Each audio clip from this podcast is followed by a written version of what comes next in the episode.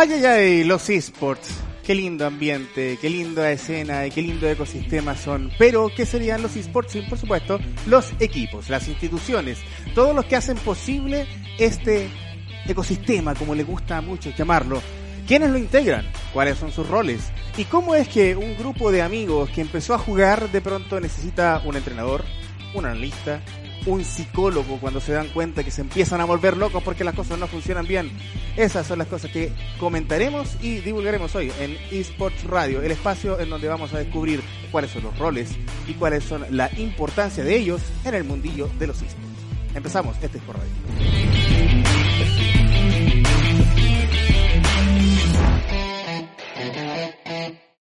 Y después de ese paseo por todas las cámaras que tenemos en el estudio, estamos listos para comenzar este nuevo capítulo de Esports Radio, la reunión semanal en donde analizamos algo de la actualidad y también, por supuesto, empezamos a conversar acerca de los esports. La musiquita nos acompañará para empezar a darle la bienvenida también a la gente que nos acompaña hoy día. Eh, a mi siniestra está el señor Eduardo Maqueira, dueño de Revir, eh, del casi invicto Revir. Casi invicto, sí, perdimos una, pero una no es ninguna y además tuvieron en el draft, así que nada, nada que hacer. Pero bueno, hay que perder para seguir creciendo, así que estamos perfectos. Igual, gracias por la invitación, me siento como en casa como siempre, así que démosle. ¿Qué hay hoy día? Uy, hay harto en la parrilla, hay harto en la parrilla. Y lo que también hay es carne nueva, porque le damos la bienvenida al señor Naisu Gigi, que ha dejado la cotona para unírsenos en este panel pintoresco. ¿Cómo está, don Naisu? Bien, aquí listo, dejé la cotona bien y a darlo todo el día de hoy. ¿Para el hospital de Talca? Sí. ¡Oh!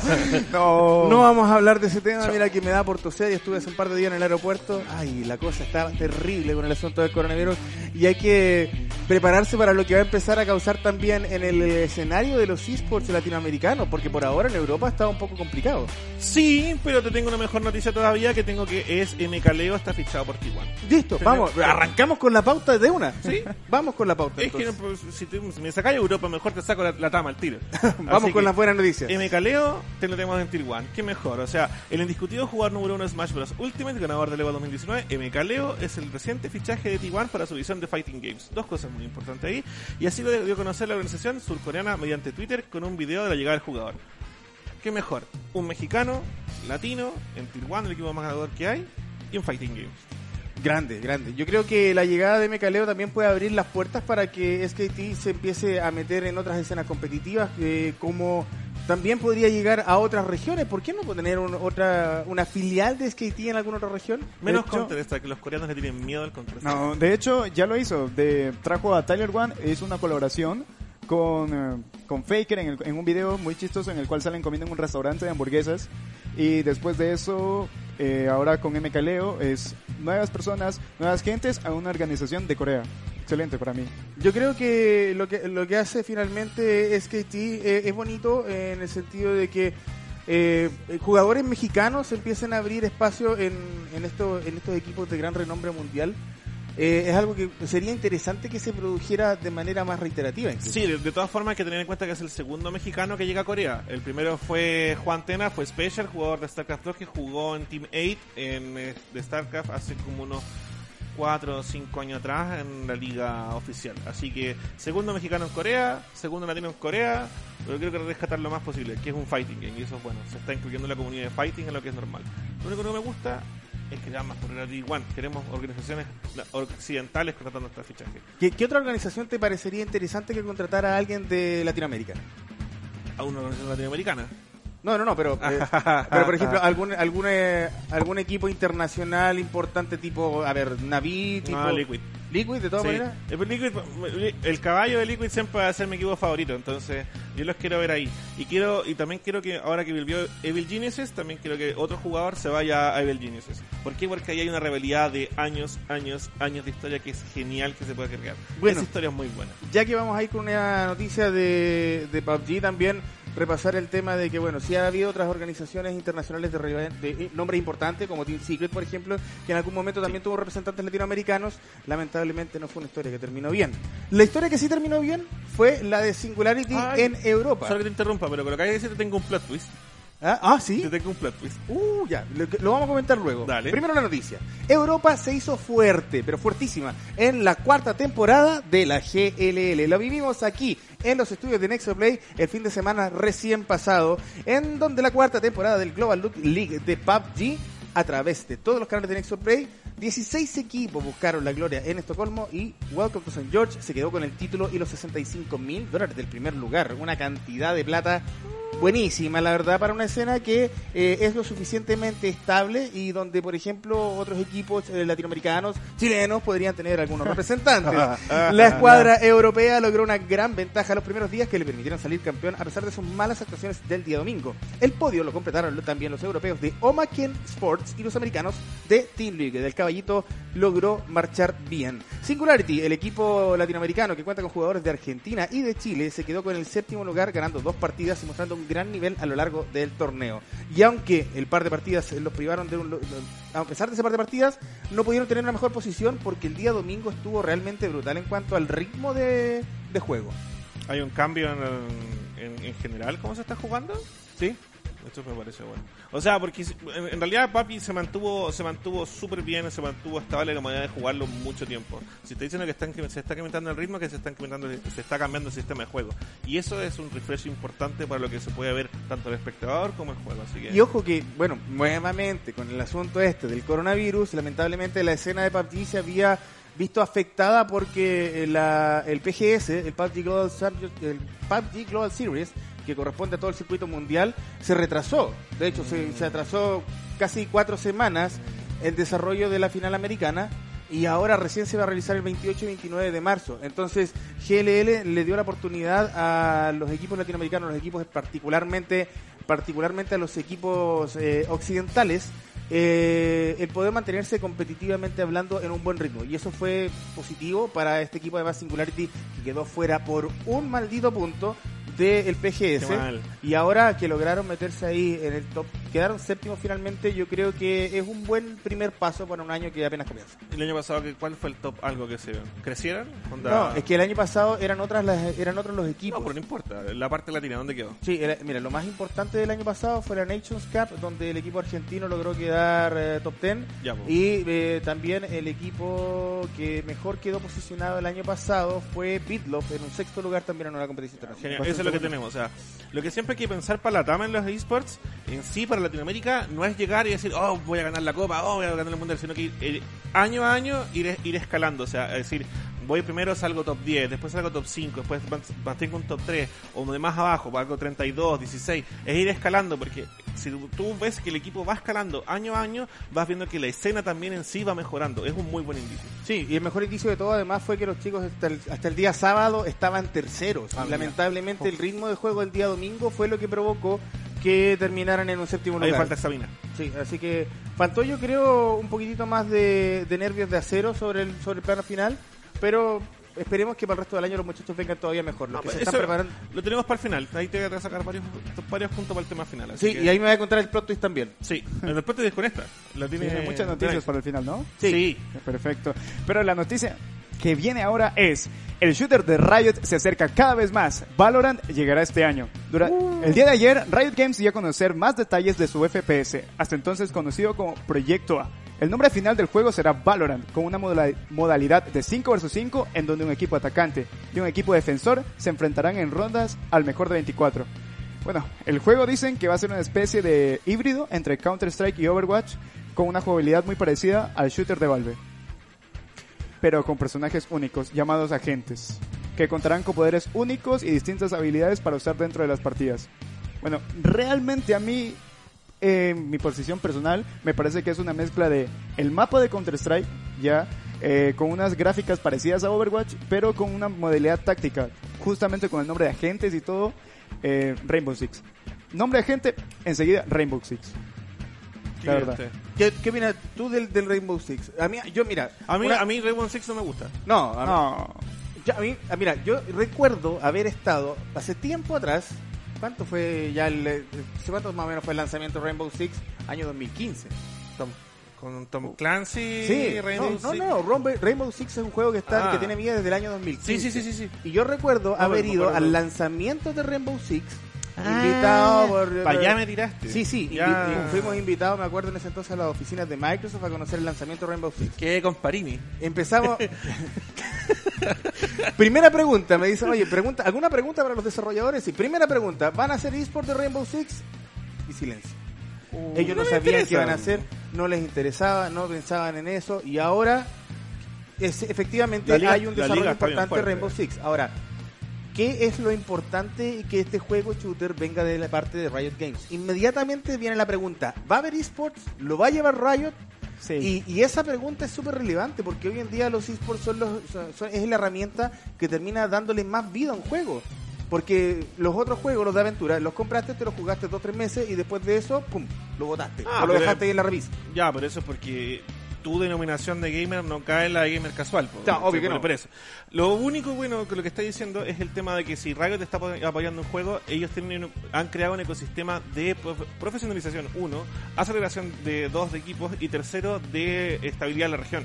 O sea, si, como lo dije a- a- ayer, creo que lo estaba tuiteando también con esta, con esta noticia, es que mantenga su ecosistema de funcionalidad de eSport. O sea, la misma liga que está jugando el LOL la traslade a Valorant, la traslade a TFT. Y ellos mismos creen como su propio, como prácticamente un edificio, una estructura gigante de, Su- su red, de su eSport, claro, y con su propia forma. O sea, más básicamente porque eh, peleé mucho como el sistema de Counter-Strike, con los, los sistemas que son de otros torneos, y el de Blizzard, que es nefasto, nefasto, que eh, es demasiado elitista.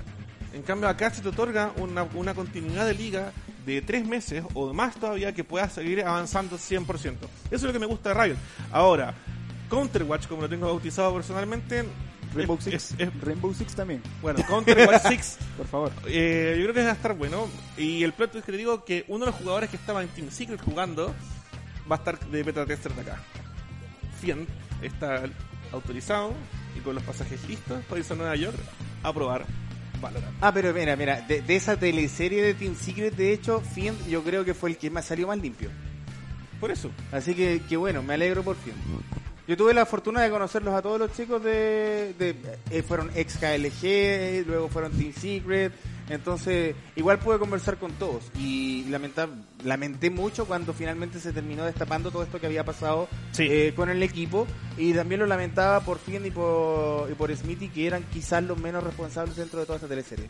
Eh, qué bueno que tenga una oportunidad. Bueno, Fiend en algún tiempo también fue... Eh, Pro player de StarCraft. Fue pro player de StarCraft, Creo fue pro que- player también de, de- en League, de of, League of Legends, Legends. Estuvo probando, estuvo probando también Es uno, es tiempo. uno de los pocos jugadores que se ha desarrollado como profesional en muchas disciplinas y es de los jugadores con más experiencia a nivel lat- latino- creo que quizás latinoamericano en todo lo que se ha hecho. O sea, bien por bien y yo creo que tenemos que a tener a este caballero acá sentado dando clase.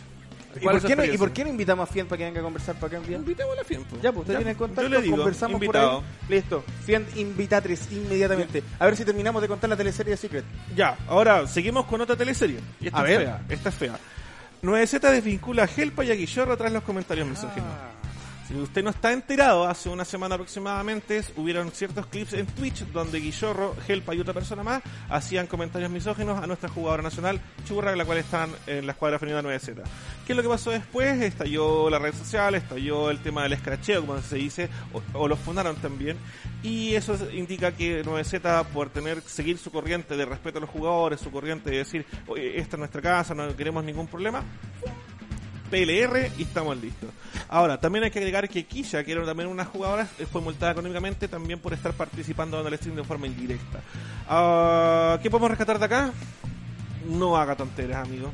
Por favor, no comenten cosas que están fuera, fuera de foco, no comenten cosas contra su mismo jugador, porque lo más inexplicable de esto es que tu propio coach se vaya, se vaya en contra de un jugador. Y es un tema de O sea- respeto, un tema de respeto entre las diferentes Obvio. entre las diferentes organizaciones. Y aparte de eso deja como que una cultura, o sea, como la relación eh, no solamente del, del equipo de un equipo con otro equipo, o sea, a pesar de ser la misma organización y todo, si entre ellos están empezando a flamear y un coach, o sea, una persona que de, justamente es lo que vamos a hablar del día de hoy, una persona con autoridad, una persona que debería ser la persona que te, que te motive o por lo menos que te ayude a mejorar, empieza a hacer esos comentarios, no, terrible. Mira, es importante también agregar eso, lo que tú estás diciendo, y lo, y lo segundo es que eh, no, no se puede, ¿cachai? No, no podéis tirar- tirarte encima, no, tu coach. Y bueno, déjame que se me fue la idea, pero eh, tiene que ver básicamente con esto, que es como no podéis seguir normalizando conductas con jugadoras, porque lo que están haciendo en este momento, tanto como 9Z como otro equipo femenino, es intentar resaltar mucho la escena femenina y con estas cosas la echamos para atrás. La idea es que las apoyemos para que se vayan siempre para adelante y sigan levantando la comunidad femenina, porque mientras más personas hayan en gaming, más posibilidades hay que todos tengamos un puesto de trabajo o alguna participación. Yo creo que es súper importante también eh, que no solamente para las chicas, sino que es respeto en general, o sea, tiene que ser transversal. Por favor, yo creo que una de las cosas que más impiden que la región pueda crecer de manera eficiente Mm. es efectivamente el tema del respeto. Y va desde todo, desde el flameo en el solo queue hasta situaciones más extremas. Ahí, le- le toqué la fibra No, no, no. Bueno, ahora hay una sola crítica que quiero, una sola crítica que quiero hacer y encuentro que el acto está súper bueno, creo que todo está en general, pero la única crítica creo que se le puede hacer a 9Z es la cantidad de días que se demoró en hacer su comunicado oficial, bueno, aproximadamente unos 4 o 5 días o creo que un poco menos, pero eso dio para poder hacer especulaciones sin fin, un montón y seguir alargando la teleserie que tenía que haber sido un corte de espadas simplemente de cabeza y sin sangre así. ¡Shum! y chao. Así que eso es. Si, si llega si llega a pasar de nuevo, o si alguna otra organización, tanto no sé, la nuestra o, lo- o donde sea, comete esto, por favor que la reacción sea inmediata, porque es necesario que sea inmediata, porque hay que siempre dar el ejemplo.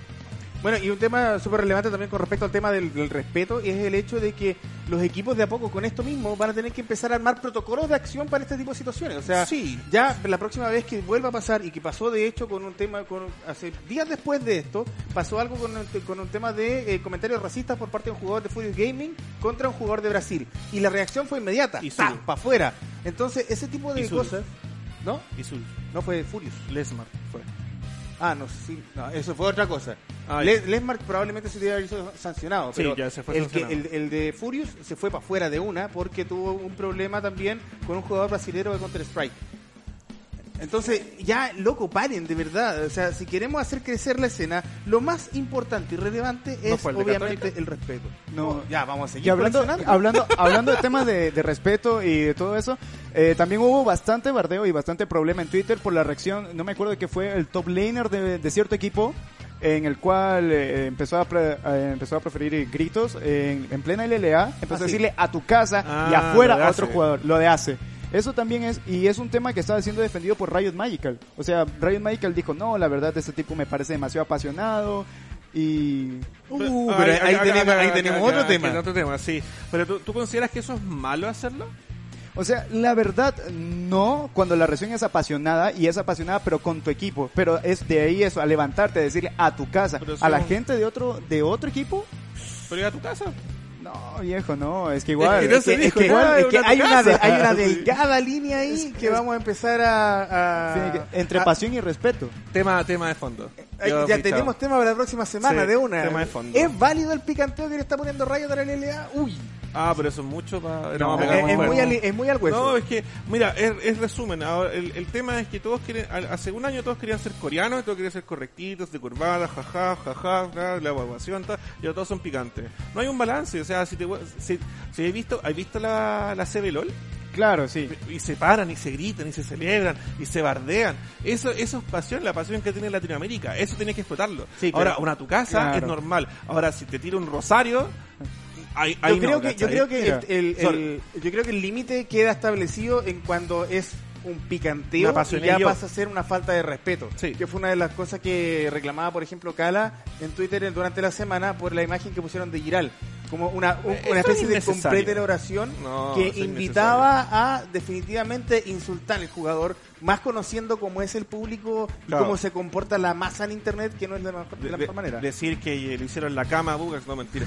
Pero es innecesario. O sea, déjenlo hacer que él se desarrolle como, como jugador también. O sea, déjenlos tranquilos. No- nos extendimos mucho en esto y nos falta todavía una Sí, noticia más. Y esta está buena. Vamos con la última noticia entonces, porque la pauta no se cuenta que la quinta y última noticia de esta semana dice que Navi sorprendió y se quedó con el Interesting Master de Katowice, un desértico Katowice, hay que decirlo, producto nuevamente del coronavirus, que prácticamente le vamos a tener que poner un, un- una estatua aquí para que sea parte Bueno. del panel de, de eSport Radio. Pod- Podríamos dibujarlo como un globo. Claro. Te- sí. Tengo mascarillas para todo el mundo, así Un- que un sopa- no hay problema. un sopapi ¿Cuánta- globo. eh, Aquí el amigo Nice se aseguró con un montón de mascarillas. El pasado fin de semana se vivió una nueva fecha del Intel Stream Master con un pozo de 500 mil dólares. Eso sí es un Además de puntos para el ESL Pro Tour y el Blast Pro Circuit, ambas competencias de Counter-Strike Global Offensive. La sorpresa del torneo fue Navi, quien tras caer ante Fnatic en la serie de- en la fase de grupos, logró llegar a playoff, dejando en su camino a Face Clan. Su mejor cara salió a relucir en la fase final, donde eliminó de forma clara y contundente a Team Liquid para luego pasar por encima de Astralis, ganando ambos juegos por un marcador de 16 a 5. En la gran final enfrentarían a G2 y a quienes también derrotaron sin mayor complicación, quedándose así con los 250 mil dólares al primer lugar, además de los puntos para los circuitos de Counter-Strike Global Offensive. Yo creo que eh, este es el año en que caen los gigantes. Es el O año sea, Astralis es difícil de roer, pero sí, puede que sí. Team Liquid en LOL ya está afuera. También. ¿Ya fue, dices tú? ¿Tú Sí, decís que fuera. Con Broxa que recién llegó. Con Broxa que recién llegó, empezaron mal con Shenfai, con Shenfai empezaron mal. Broxa simplemente no arregló los problemas. Eh, eh, Double Leaf con Cena, que ahora es un meme. Double Leaf no puede jugar con Cena, realmente para afuera. Eh, a G2, a G2 ya no es el mismo, bueno, sigue jugando bien, sigue ganando, pero ya lo alcanzaron en la, en la LEC y realmente están nuevos equipos rookies. Eh, Mad Lions, Mad Lions, Mad Lions, amo Mad Lions, vamos Mad Lions. Entonces, caen los gigantes. Yo digo que este equipo, eh, estos equipos, eh, Team Liquid, G2, caen. No sé. Ay, Ah, Firmo, Qué contundente de Firmo. Sí, Nice, se, se fue. Llegó, Se pero fue firme repartiendo. Está, está con el bisturí bastante afilado. Astralis yo creo que es el, es el rival a, a caer a hacer eh, acá en Counter-Strike. Astralis siempre ha dejado la embarrada. Navi es un equipo también muy bueno, es un equipo también súper copero. Eh, entonces me encanta y qué bueno, qué bueno que perdió G2. así, onda, que se bajen un poco del pony. Pero en realidad, como, o sea, eso es como fan, pero como organización son súper buenos. Ya, eh, no, no, espero que G2 no le, no le haga honor a su nombre al 2 que tiene en el nick. Porque ya lo hicieron en el Ahora no sé, ahora en Counter casi les pasa. Pero, eh, ¿qué creéis que va a pasar? Yo creo que en, bueno, en Counter Strike se debería venir otro equipo más fuerte, eh, necesariamente brasilero. Eh, con- me gusta mucho la escena contra brasilera. Me gustaría que Verisurus quizás fuera más fuerte. Eh, creo que el, el, el Katowice el próximo año debería ser, uno, con gente, con gente, y dos, debería ser con una participación latina súper fuerte.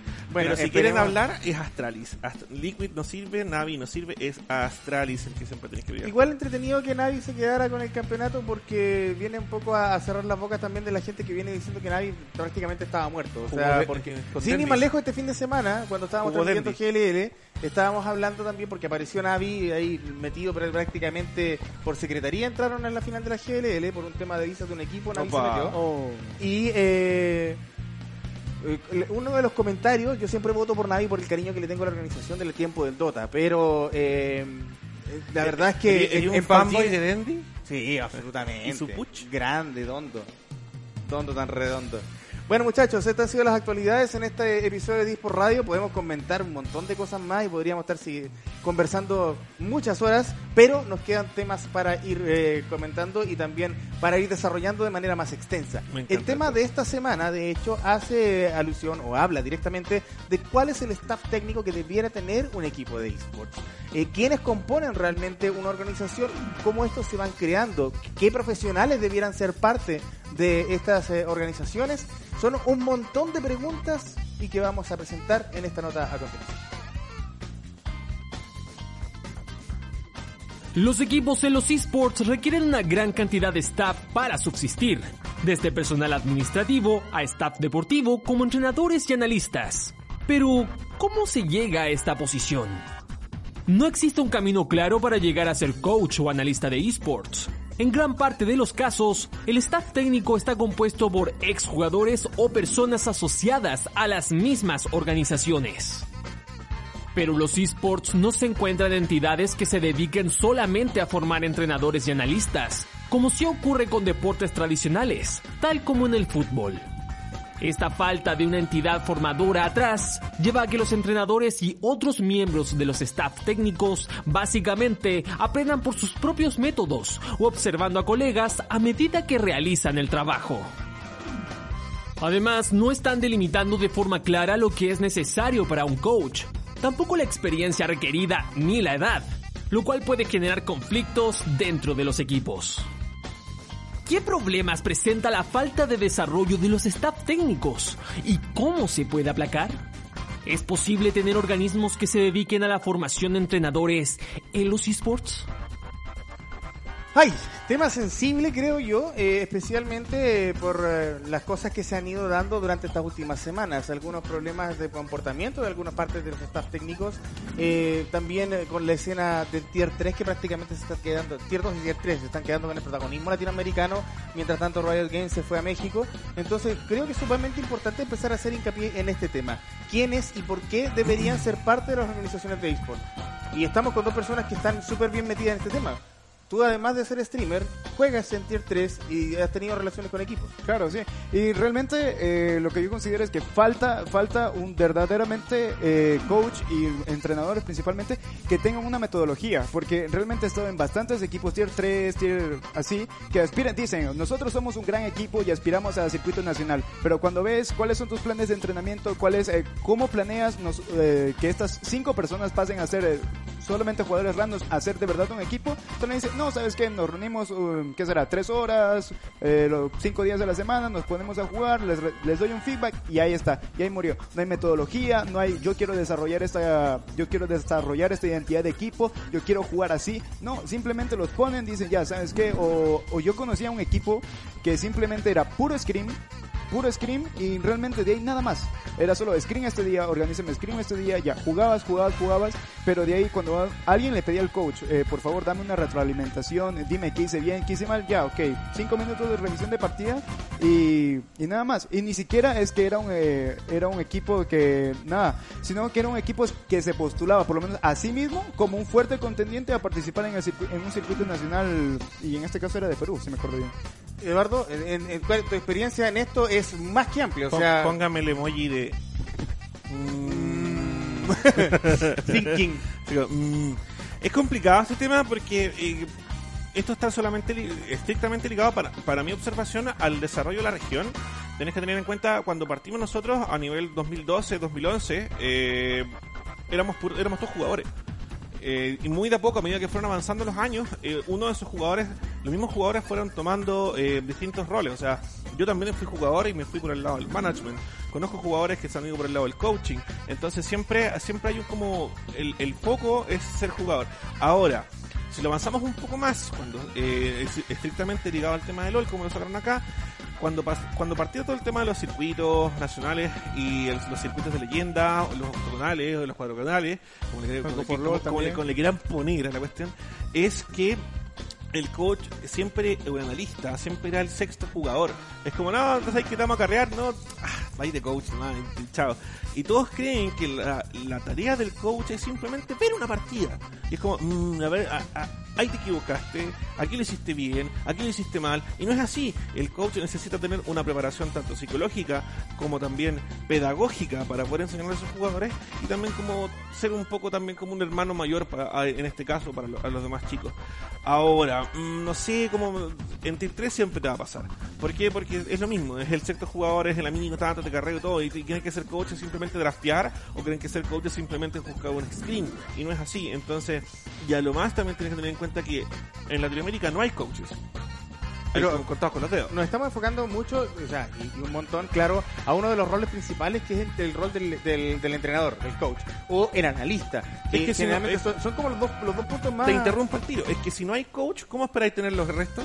No, pues no podéis tener nada. O sea, O sea- yo creo que el coach y el analista son los primeros pasos que podéis tener para poder empezar a armar una Y ojo, y ojo que el coach fue el coach fue reconocido ante Rayos, por ejemplo, hace unos tres años. El analista todavía sigue dando en flote, o sea, Bueno, y hasta el día de hoy hay torneos que solamente entregan pasajes, por ejemplo, para que un equipo viaje sin el entrenador. eh, sí también pasa mucho. O, o solamente con coach y solamente reconocen al coach como que si el coach también fuera lo que me estaban diciendo. Es coach, analista, draftea, eh, también hace las veces de psicólogo, es como todo en uno. Bueno, es igual, muchas veces también el, el cuando tú mandas un coach, cuando nos ha pasado, eh, mandas cortas el suplente y mandas el coach para, que vayan los seis. Entonces, estás sacrificando siempre parte de tu infraestructura técnica para poder sacar adelante las cosas. Ahora tienes el coach, tienes el analista, tienes el psicólogo también que lo hemos tenido, que es súper importante porque te mantienen los cabros frescos. El quiropráctico es súper importante Sí, también. yo creo que eso es un, un entrenador físico que también es importante que también se ha tenido. Entonces, hay en este momento hay mucha gente y no solamente de los staff técnicos en sí eh, que tiene que estar ligado a un ecosistema eSport. Eh, abogados también, gente que se especialice en, en, en- en- temas de comida, gente que se, hay un montón de cosas que te pueda permitir que un equipo avance. Ahora, la segunda pregunta, que creo que ¿cuál es el requerimiento para esto? Fuera de la experiencia, es que también que los mismos chicos que tengan ganas, porque hay mucha gente que, que le conozco que ha sido coach y dice, no, lo que pasa es que a mí me gusta jugar, pero en realidad lo que me, me apasiona es ver una replay, me apasiona ver la partida, me apasiona buscar las cosas. Pero y eso, eso, ya es más un analista que necesariamente el coach. no, pues el coach también tiene que ver las cosas. tiene que hacer análisis, pero Sí, sí. pero empiezan, empiezan con ese bichito de empezar a estudiar el juego. Ya. Y el requerimiento básico es ese, que sepas estudiar el juego y sepas desarrollarte para estudiar el juego. O sea, no porque estáis rotando para arriba es porque, porque no no sé, me dio la gana, sino porque, no sé, mataste al varón, perdón, se mataste a un dragón, sino, o, ya, o botaste la torre, entonces es necesario tradear y quieres la potencia de cuatro jugadores arriba, o quieres a- hacer cosas. Entonces, tiene que haber un requerimiento, uno, de gusto de estudio, segundo, tiene que haber un gusto de, de poder perfeccionarse como coach y estudiar una carrera profesional, y no sé qué más puede ser. Yo creo que gran parte es las ganas, porque un coach o un jugador que no esté motivado, igual no sirve. No, y también hay un, y también eh, eh, yo creo que también un freno para para gran parte de la gente para no para no volverse coach es el estigma que existe en el que no, sabes qué? los coaches son jugadores diamante 1, diamante 2, maestros que fueron a un equipo, no funcionaron, simplemente no les dieron las manos y como tienen más o menos macro, ya, coach. Y eso es un ex- y eso es un estigma también que existe. Es como, es como el- ese jugador que es malo para la pelota y lo ponen al arco, una cosa Eh, así. sí, O sea, yo he visto coaches que son secos y son oro. menos, también. Bueno, y, no- y no necesariamente los, los coaches tienen que haber sido jugadores también. Porque No. de- sin ir más lejos, tú mismo involucraste como entrenador de un equipo de- del, del equipo de chicas, Agros, que eh, fue caster. Y, y- y también eh, analizaba muy bien la escena competitiva en su tiempo en, en el tiempo en que en que, Agro, en que casteábamos con Agro yo me acuerdo que siempre su mayor intención fue ir y buscar y analizar las partidas Claro. o sea buscarle la quinta pata al gato de esa composición que Pescar no ese bichito. y eso es lo que finalmente te va creando un entrenador Ah, ¿qué más? O sea, espérate, ah, espérate, ah, pero ah, salgamos no, un no, poquito- pero, pero ¿qué más? Pues aparte de coach, eso Sí, pues es que voy al otro que un poquito también de League of Legends. O sea, Sí. este fin de semana también volvió al tema GLL, Crystal, el, el entrenador de entrenador y analista de Singularity, el equipo chileno argentino que viajó a, a Estocolmo, entregó, me, me mostró un, un informe de 60 páginas de cómo rotaba el resto de los equipos. Hizo un análisis de cada uno de los equipos para poder establecer cómo se iba a mover Singularity en el campeonato. ¿Cachai? Así de complicado puede llegar a ser el que trabajo no, del entrenador. ojo que no hay que caer en un error que también cometen ciertos entrenadores que te dicen voy a ver todo y te voy a hacer un documento, una biblia y en realidad se lo puedes resumir en una frase. También. Sí, también ha, ha pasado, o sea, me ha tocado ver a todos los extremos, coaches que son hermosos, pero son un atado de, de cosas que... Como que no terminan nunca de explicarse. Claro, son más complicados y otros que son como, ah, eso, chao. Entonces, eh, siempre hay que encontrar un balance ahí. Me gusta, eso sí, es la otra pregunta que tengo acá, que ¿existen problemas con la edad de los coaches cuando su equipo tiene una edad similar? Sí, sí existe, porque cuando, cuando son los coaches son de edad más baja actualmente en la TAM, hago la- el, el énfasis en la TAM, el equipo tiende a pasarle por encima al coach porque no lo respetan como una autoridad. Segundo, cuando es de la misma edad, también suele pasar, porque hay un concepto de amistad. Muchas veces el coach se hace muy amigo de un jugador, o se hace muy amigo de un grupo de jugadores y también se quiebra la relación staff-jugador. Entonces, para mí, sí, un coach tiene que tener mínimo cuatro años más que los jugadores. ¿Te acuerdas que, por ejemplo, un caso que tiene que haber sido sumamente complicado es el tema de Legatum? Porque en Legatum, eh, Elior, que era uno de los dueños del equipo, también era jugador. Claro. Entonces, ¿qué rol termina cumpliendo el coach ahí? O sea, soy tu jefe y además de eso soy el que tienes que mandar a cómo juegan. Claro, me troleé el draft, de hecho. Ah. Claro. Eh, igual, eh, otro género, por ejemplo, en StarCraft, que eh, siempre se lo saco encima, hay eh, coach de builds, hay coach de posicionamiento del mapa, hay coach de exploración del mapa, hay, hay uno, uno por raza, entonces que juega todo el rato contigo y te dice este jugador te va a hacer esto, este jugador te va a hacer este otro. Hay muchos conceptos, pero al general siempre caemos en el mismo. Hay un staff técnico que se encarga en cómo gestionar el equipo para mejorar. Hay un staff de analista que se encarga de adquirir la información suficiente tanto del mismo jugador como el contrario para que él pueda rendir a su máximo nivel en cada match. Y eh, no dejemos de lavar psicólogos, por favor. No, para nada, por favor. hace poco los psicólogos han entrado en Latinoamérica. Acá en, en- en Latam tuvimos a Alejandro, que estuvo a cargo de Furious Gaming y KLG. Nosotros tuvimos a Alberto, que estuvo a cargo de Revir. Hubo un chico que estuvo a cargo de LK también. Y ellos, cuando empiezan a trabajar, se nota mucho, mucho cuando entra un psicólogo a un equipo. Porque los, los levanta y los estabiliza. Los arregla, por decirlo así. Oye, de hecho, vamos, vamos pensando también en cómo están las otras escenas más elaboradas. Si bien es cierto, por ejemplo, Cloud9, por, por ponerte un ejemplo, me tocó eh, el año 2015, hace rato ya, eh, eh, haber estado en BlizzCon y, Estaba en el colegio. y, con- y- y compartir con alguien del equipo de Cloud9. Porque andaba Cloud9 jugando el Mundial de Heroes of the Storm. Que en paz descanse. Y eh, el tema con, eh, con, con Cloud9 era eh, una organización gigantesca. O sea, Sí. solamente la parte de que se dedicaba a hacer contenido para ellos eran cuatro personas. Sí, pues, sí. Y además de eso andaban los entrenadores, andaba por supuesto un psicólogo, andaba un administrador. El staff es más grande que el, El, el equipo. staff gigantesco, gigantesco. Y eso yo creo que sería súper bueno que se empezara a dar aquí también en la región. Sí, porque, mira, por lo menos en la parte del psicólogo yo considero que hay muchas, muchas organizaciones en las cuales simplemente dependen de, ok, nuestros, nuestros jugadores son amigos y ya, esa es la parte psicológica, no incentivan más a, a la, la paz mental o la salud mental. Hay demasiados equipos en los que conozco que hay un jugador que literalmente lo tilteas a ese tipo y se cayó el equipo. Y, y todo ese trabajo, tanto de esfuerzo de, y todo el esfuerzo y todo el trabajo en escena, eh, con un psicólogo, por ejemplo, hay un equipo nuevo que ascendió, eh, no voy a decir el nombre del LLA, que se le notaba, se lo notaba demasiado nervioso eh, por ser primera vez jugando entre personas en un escenario bastante grande en el equipo, en esa liga. Entonces, ¿qué? ¿Y quién no? Vamos, ahí, mira, ejemplo, ejem- ejemplo, mira, por lo menos no será de LLA, pero ejemplo, Cloud9, el primer Cloud9 que entró, eh, entró, boom, entró y arrasó con todo, A matar. A matar. Y hay varios, y hay varios equipos, Griffin, eh, Griffin, un ejemplo moderno, Rookies en Corea, una de las regiones más duras, entró y arrasó. Es que no, no simplemente es por el, no simplemente es por el miedo o por ser novato, no es que tienes que tener miedo, sino simplemente es por la mentalidad del equipo, por la fortaleza del equipo y la unión y aparte de eso el staff técnico atrás, eh, los psicólogos, el coach y toda la cultura que hay en la organización. Voy a sacar mi carta trampa acá. Me, me- la, vi, la vi- lo vi en la, lo vi esta mañana. No sé si será posible que hagamos un close-up al, al teléfono, señor director, porque me llamó muchísimo la atención esto que vi en la mañana. Dice, es hora de virar o jogo. Esto es un anuncio de eh, una academia de profesional en, en Brasil que ahora ofrece carreras relacionadas con los esports. A ese punto están llegando ya en Brasil. ¿A cuánto estamos de eso, Eduardo? Cinco años. ¿Cinco años crees tú? Sí. O sea, una, O sea, no, que- no- no sé si una que- carrera no, universitaria, pero- una carrera una carrera profesional de, de- técnico profesional. Sorry, Sordan su- suele hablarme a cosas disparates en el audífono, pero... Eh, no, es que son cinco años porque tenéis que afirmar la comunidad, construir la comunidad, tener los roles, tener referentes y después hacer clase.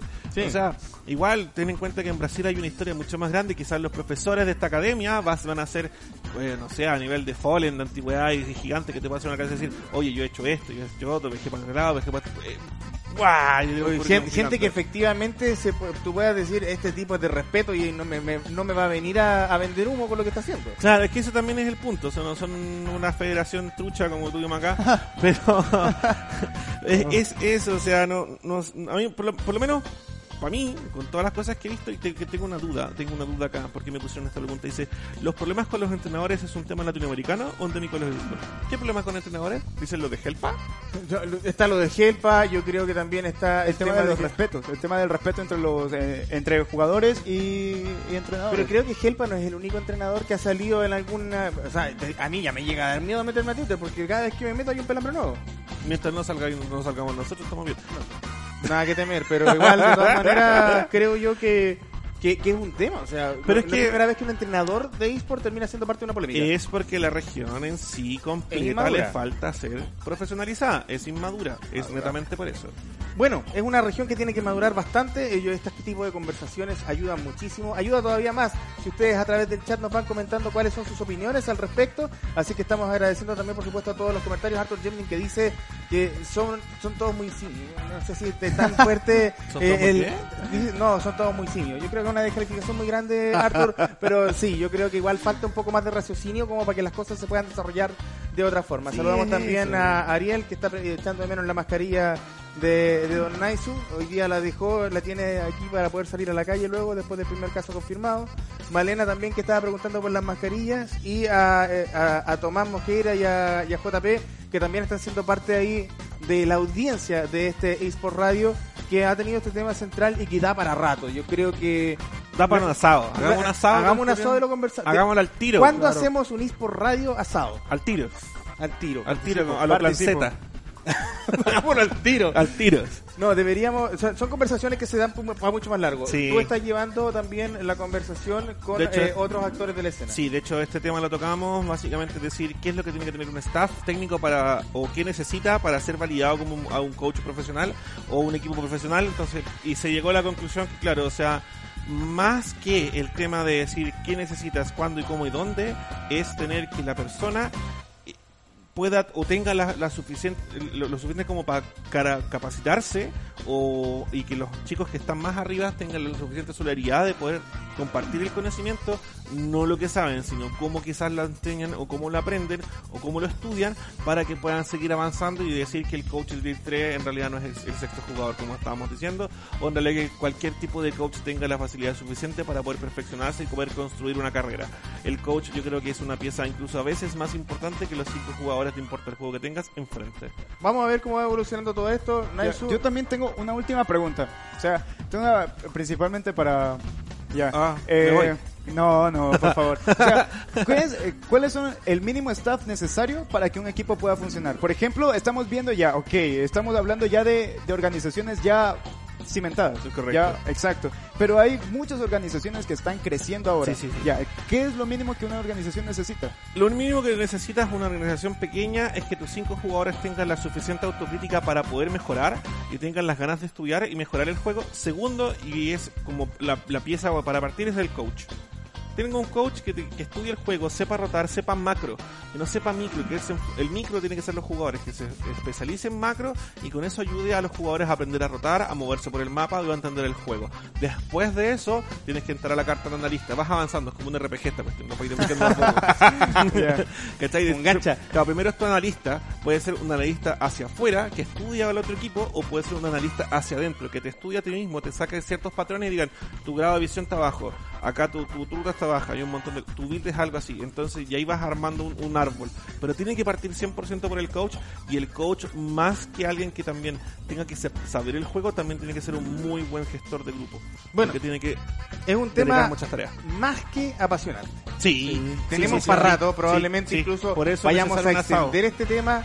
eh, no sé si con un asado necesariamente en esta mesa, pero sí probablemente vamos a tener a otros invitados para que también sean parte de esta conversación. Le agradecemos a Que haya estado con nosotros. Naiso lo vamos a despedir momentáneamente por ahora porque tenemos otro invitado que está aquí en el set ya preparado y listo para comentarnos también acerca de los esports y disfrutar del momento épico con nosotros desde su punto de vista, porque los actores en los esports somos muchos y es súper importante que todos se hagan parte y todos van a tener el micrófono aquí disponible para venir a compartir a este eSport Radio. Vamos a una pausita nuevamente a través de nuestros queridos Nexo Players y regresamos enseguida. No se muevan. Carnes Dark auspiciador. Horas de entretención en Exoplayers. De lunes a viernes a partir de las 11 horas. Lluevan los likes, que lluevan los corazones. Tenemos la transmisión por los estudios de Nexo Play. Solo por Nexoplay.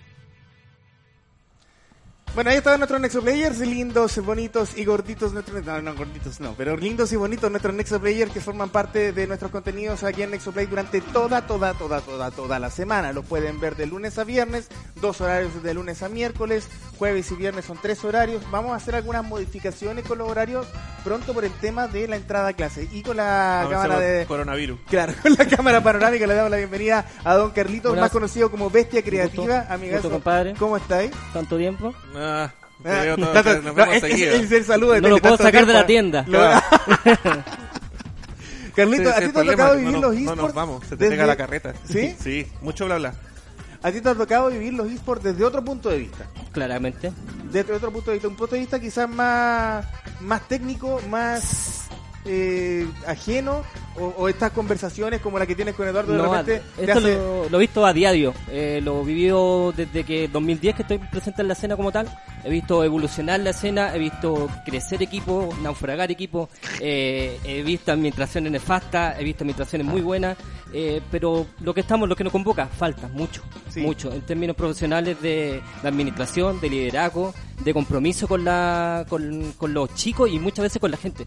Eh, se estaba escuchando hace un momento que estaban eh, entablando esto, centrando mucho en el tema de los coach, eh, administracionalmente, lo que con- converge en un equipo. Pero se están perdiendo un nicho súper grande, que es la gente. Eh, el marketing, lo, lo perdieron totalmente. Ah, claro. Yo hasta el día de hoy, que llevo 10 años en esto en la escena, eh, he instaurado conversaciones, entrevistas, eh, he recorrido Santiago y el mundo De prácticamente. hecho, le falta un diván en la tienda. ¿Sí? Eh, tratando de incentivar esto, pero no he encontrado ese partner, esa organización que esté totalmente comprometida en esto. Siento que se sientan mucho en lo que es eh, ganar, ganar, eh, estar tratando de estar en la escena, pero sin per- pierden el norte. Siento que están totalmente nublados de perder el norte, que es la gente al fin y al cabo. Los seguidores. A, a fin de cuentas, tu, tu trabajo, a pesar de que tu, tu- es un negocio, de Claro. este, este el, el tema de, la, de las camisetas de los equipos, eh, y, y por otro lado también eh, termina siendo como, como el, el barman de, de, de los esports, porque no, yo creo que no, no ha habido actor, y me incluyo, que en algún momento no haya ido a la tienda de Carlitos y se haya puesto a conversar con él y empiece a contar las penas y las alegrías de lo que significa eso un estar creciendo en esta escena muy de los. O sea, de más, la camiseta que tenemos aquí en este momento de Nexoplay eh, es también el diseño de aquí de, de Axel, nuestro diseñador, y eh, trabajo de Chichín, chichín, chichín. trabajo de, de Don Bestia Creativa, porque siempre nos responde súper rapidito, Ahí qué está, lindo. Para seguir, agre- para seguir Ahí agregando. está, ahí está, ahí está más la- bonito, Ahí ahí, está, se- ahí se sí. ve bien. Y la que tenía Agro la semana pasada Revir también. también viste esta creativa También desde hace cuatro años más. Pero más allá de más allá de, de, del tema de las camisetas, porque es una cuestión sumamente clara y tangible. Tu trabajo va directamente enfocado como diseñador al tema del marketing de los equipos y cómo es que se van acercando a la gente. Porque una camiseta que hace un equipo para ser parte de la línea Street, por ejemplo, de Revir, no es solamente eso, es la identidad del equipo que le estás traspasando a tus fanáticos. Por supuesto, y eso es lo que se, es lo que está totalmente nebuloso. Eh, está en una en una espiral constante de generar ese ese nuevo ese ese nuevo producto, esas nuevas cosas de poder incentivarlo desde afuera. El ejemplo más claro de lo que estamos hablando ahora es Brasil lo lleva cinco años en términos prácticos, en términos competitivos, en términos de marketing, en términos de compromiso con el mismo con los mismos jugadores y también con la fanaticada. Hoy por hoy estamos, yo siento que estos 10 años han sido un chistazo. Eh, no hemos hecho nada, estamos igual como comenzamos. Eh, hoy por hoy, si alguien quiere adquirir una, un indumentaria de buen equipo, no hay dónde, no hay dónde, no hay forma, no hay una eh, no están los canales, no están los, no están los, no sé, no está el gancho, no, no, no, no lo han potenciado en lo absoluto. ¿Es un tema de inversión nomás, Eduardo? Porque solamente. probablemente una tienda podría decir, ya voy a invertir y voy a mandar a hacer mucha indumentaria de eSport de distintos equipos y voy a comprar un, stack gigantesco de camisetas y, polerones para tener a la venta. Y ya con eso también eh, acercarse emocionalmente finalmente a, lo- a los seguidores, que es como dice Malena aquí en el, el chat, porque la parte emocional es súper importante. Eh, nosotros con, con, Carlos hemos trabajado en realidad distintos modelos, tanto como a uno a contrapedido, decir ya sabéis que te vamos a dejar un, stack de, no sé, 30, 50 y ahí va bajando, pero también tiene que ver en tema de que eh, el, el, el, comportamiento, quizás el porte de la administración a veces no te da tampoco para seguir el, el, el, el 100%. Entonces ahí caemos, por ejemplo, le decimos, le decimos a Carlos, ya tú ve, ve- netamente esta parte y nosotros nos seguimos encargando del resto. Que es porque, por ejemplo, nosotros somos dos personas que estamos administrando todo el equipo y estamos jugando con miles de sombreros al mismo tiempo y uno se nos va a caer. Entonces ya igual tenemos una, una, una relación de confianza mucho más grande con Carlos y decirle, oye, esto es tuyo, velo para acá y ahí onda, nos vemos con el tema de los precios y chao, para afuera. Pero sí, tiene que ver mucho con eso. Uno creo que es el puerto de la administración. Dos es que tampoco existe algo muy lo suficientemente o muy fuerte para poder vender las cosas, que eso lo perjudica tanto a Carlos como a nosotros, porque nunca hay un stand de venta, eh, nunca hay algo que te permita como hacer las ventas propias de tu equipo o dónde hacerlas o dónde mandarlas a hacerlas por, por, o- por- por tirarlas, no, no manufacturarlas, me refiero onda, para que esté el stand ahí de venta. Por ejemplo, no sé, en la final del EDP que se hizo en 2019, en el... En la cúpula. En la cúpula. En la cúpula se quería hacer un stand. Se quería poner un stand de ropa. Entonces dijimos, sí, vamos. Y ¿cuántos? De ocho equipos que habían, dos dijeron que sí y él no se hizo. Bueno, y se hace Entonces- con los que haya entonces, pues. Es que claro, ellos también esperan tener un quórum más grande porque tienen que pagar por el espacio. Entonces como una tuerca con otra tuerca con otra tuerca con otra tuerca. Entonces, ¿Y no, ¿Y no sería posible, por ejemplo, que cada vez que se juegue una final, cada equipo lleve su propio stand y vaya a vender sus camisetas, su indumentaria? Claro, que el ejemplo más claro hoy por hoy es que llegamos a, a que el equipo están con su norte, eh, claramente en mantenerse jugando. Le- hoy, por, hoy por hoy no hay una, una idea clara de poder un compromiso con la misma gente, eh, de poder eh, generar este lazo de cercanía, de, de fiato. Hoy por hoy un, un, un, un seguidor de un equipo, llámese KLG, Revir, eh, Laskin en su momento, es ni ambulante, o sea, va de par en par. Tú, hoy por hoy me pongo la camiseta roja, mañana me pongo la azul, porque no hay un compromiso, no, no, no está ese ese carisma que se puede entregar a, a como tal. Hoy, ahí, ahí viene otra pregunta, o sea, finalmente que termina siendo más importante, el equipo o los jugadores, ¿cachai? Porque de repente por ser fans de Julio, fa- por ser fan de Julio ese- Espino, por ejemplo, esa, siguen un equipo y después otro. Sí, obvio. E- Es, bueno, esa, esa, esa primicia, que, o sea, esa pregunta en la que dijiste ahora, se está solucionando ahora hace como un año atrás. Antes era solamente fan del, eh, del jugador, ahora recién haciendo, el equipo está como sacando su identidad y es porque también cada equipo estaba empezando a desarrollar su propia identidad. Entonces se, le- se ha demorado mucho en eso y pero lo está haciendo. Ahora, por ejemplo, también te pongo en la final, cuando decía el tema de Stan y todo, nosotros andábamos vendiendo con un saco. Éramos el viejo el saco en la final. sí, me acuerdo. "Eh, que quería un poleroncito más, así, pero como super, onda, super dealer. Entonces, perdón, falta, yo creo que falta como sentarse con, para mi gusto, creo que varias aristas, tanto como la lista de Carlos, que es el que hace, tanto la lista como quizás de una liga, que es el que puede tener el stand para comercializar, y los equipos y entregarle como lo, lo suficiente para decir, oye, ¿sabes qué? Ya, arreglemos este tema, porque cada uno cree o hace lo que hace según lo que cree que es bueno, entonces quizás son cuatro botes que están tirando para todos lados, y en realidad como juntémonos, vendamos acá y fuera. Puede Bueno. que sea más simple la solución de lo que queremos. Esperemos que podamos llegar a un puntito en el que todo esto se vaya solucionando y que también tengamos la posibilidad de adquirir estas camisetas esta indumentaria de los equipos eh, de mejor forma. Yo, a mí me encantaría, por ejemplo, tener algunas camisetas de algunos equipos latinoamericanos. Por otro lado, digo, de repente me abstengo de comprarlas o de obtenerlas porque cada vez que he recibido una camiseta de un equipo, el equipo muere. Ah, me llegó la camiseta de Miami Flamingo, Miami Flamingo desapareció. Me llegó la camiseta de Bencheado, Bencheado no, falleció. mufao, mufao. Yo creo que único- eh, es, un tema, es un tema. Vamos a ver si la mufa se termina traduciendo también. La mufa no existe, muchachos. Lo que sí existen son momentos para recordar. Eh, eso es lo que nos dan los esports y por eso mismo también vivimos en esto.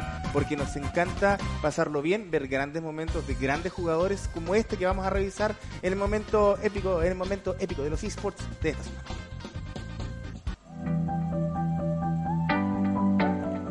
París, la capital de Francia, fue el escenario de la final de Dragon Ball Fighter Z World Tour 2019-2020.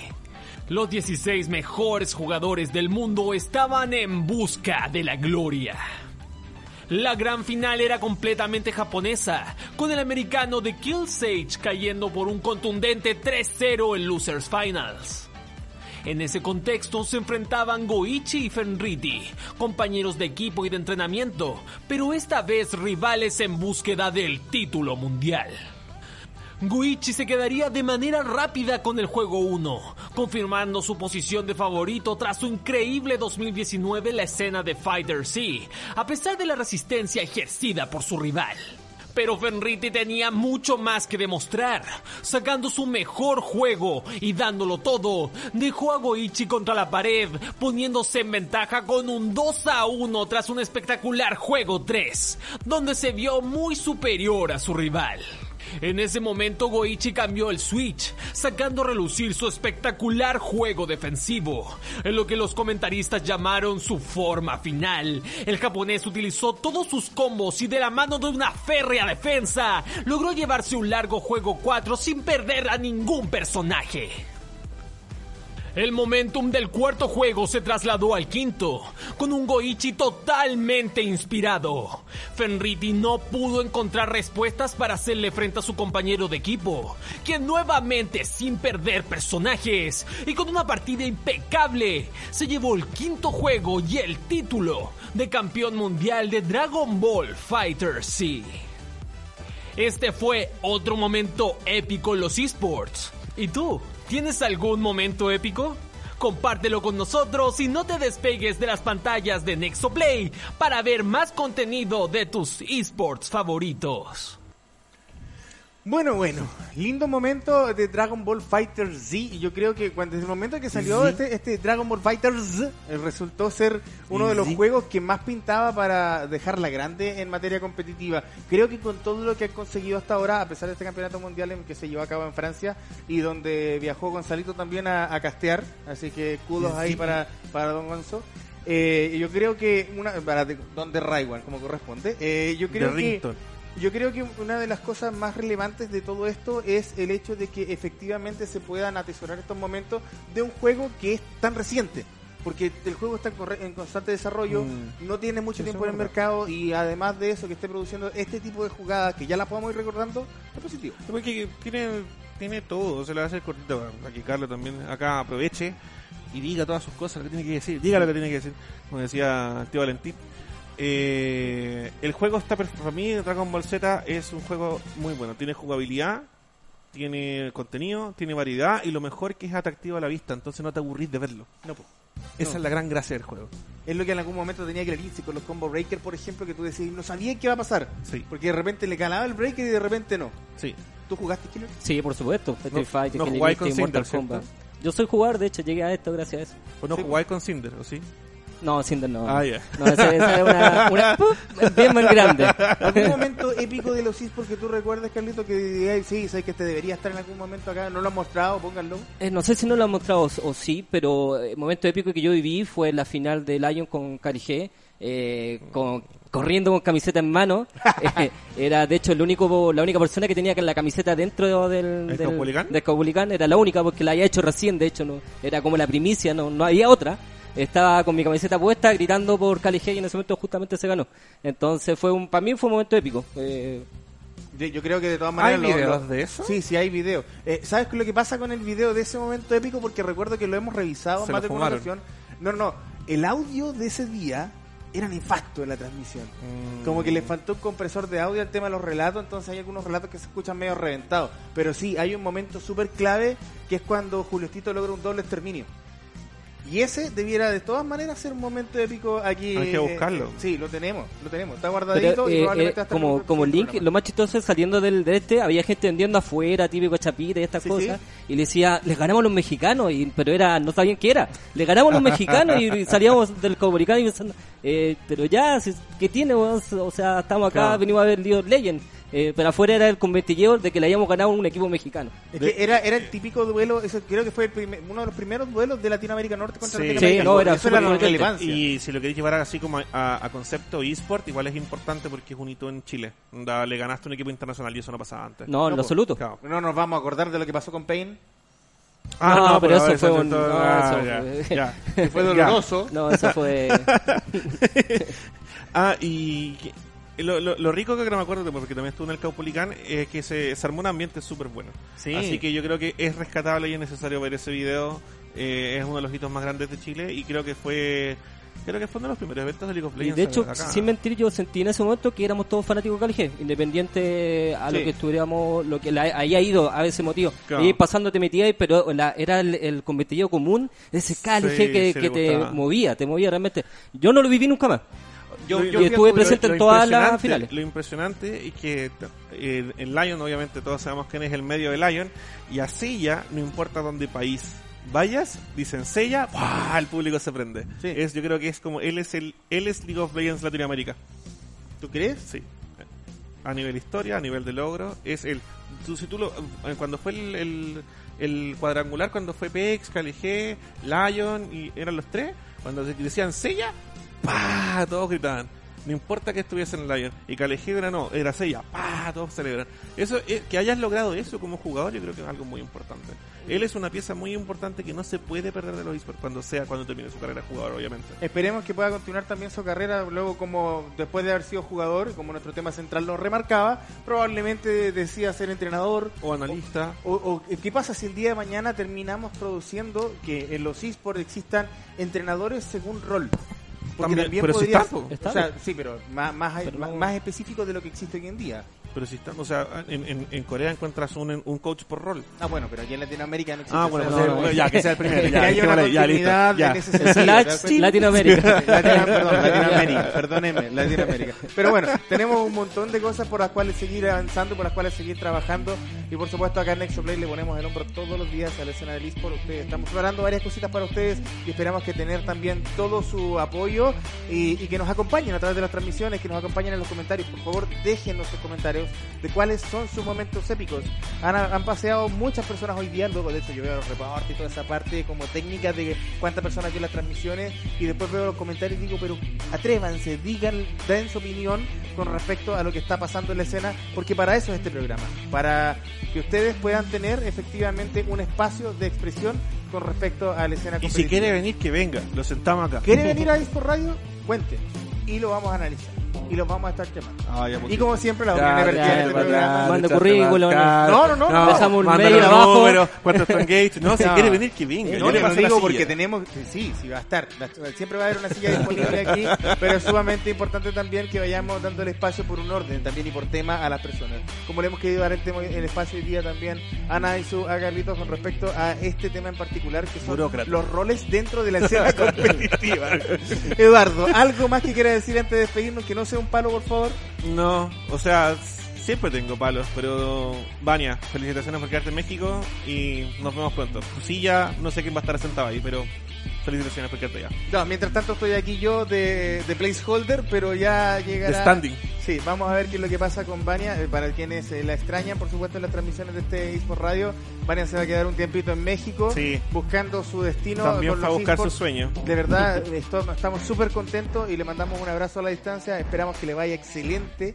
Y ella sabe, y se lo hemos dicho un montón de veces, tiene talentos para romperla a donde sea que vaya. Carlito, Eh, un gustazo, eh, muchas gracias por, por, por invitarme. eh, ¿Dónde está la tienda?